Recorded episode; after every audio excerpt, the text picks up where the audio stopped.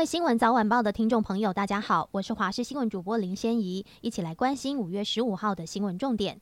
今天封面位于巴士海峡，迎风面的东半部地区不定时有局部短暂阵雨，西半部地区则是越往南走，降雨几率越高。预计今天南部地区仍然有短暂阵雨，中部地区及北部山区大致是多云，偶有零星飘雨，北部平地则是为多云偶透光的天气。气温方面，各地早晚天气稍凉，最低温二十到二十三度。白天桃园以北由于云量减少，高温可以回升到二十八、二十九度左右。其他各地云量仍偏多，高温和昨天类似，大多在二十五到二十七度之间。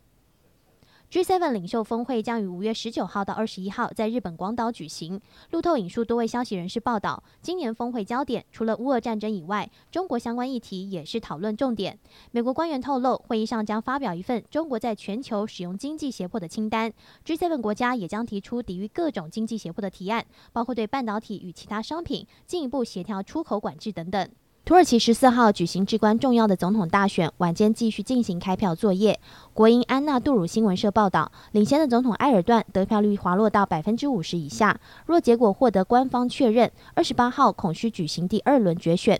报道指出，百分之八十九点二的选票已经完成计票，埃尔段得票率为百分之四十九点九四，领先主要对手基里达欧鲁的百分之四十四点三。尽管埃尔段和基里达欧鲁阵营都声称领先对方，但是两个阵营中的消息人士都承认，可能无法跨越百分之五十的门槛，而在首轮中夺胜。准备赴日的旅客请注意，因应日本 G7 高峰会举行期间，强化航空保安需求。桃园机场依据民航局加强机场航空保安措施指引，针对飞往日本的航班，包括转机旅客，加强人身及手提与托运行李之安全检查。实施期间从五月十四号晚间六点到二十三号晚间十一点五十九分为止。机场公司提醒，在此期间前往日本之旅客，提早抵达机场办理报到，并配合现场人员引导至专属查验线通关，避免行程延误。乌克兰总统泽伦斯基今天抵达法国首都巴黎，与法国总统马克宏会谈。在乌克兰可能准备投入反攻之际，他进行欧洲多国访问，已经取得额外军事支持的承诺。法国总统府指出，两人于总统府晚宴期间，将就法国支持乌克兰紧迫的军事和人道需求进行商讨。马克宏将重申法国和欧洲坚定不移地支持恢复乌克兰的合法权利，并且捍卫其基本利益。劳动部统计，二零二一年台湾劳工的平均年总工时为两千小时，创下历年最低纪录。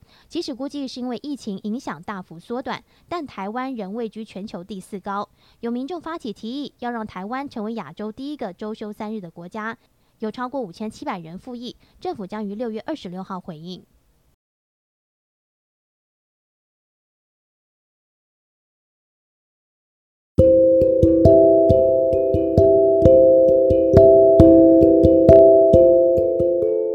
上就这节新闻，感谢你的收听，我们再会。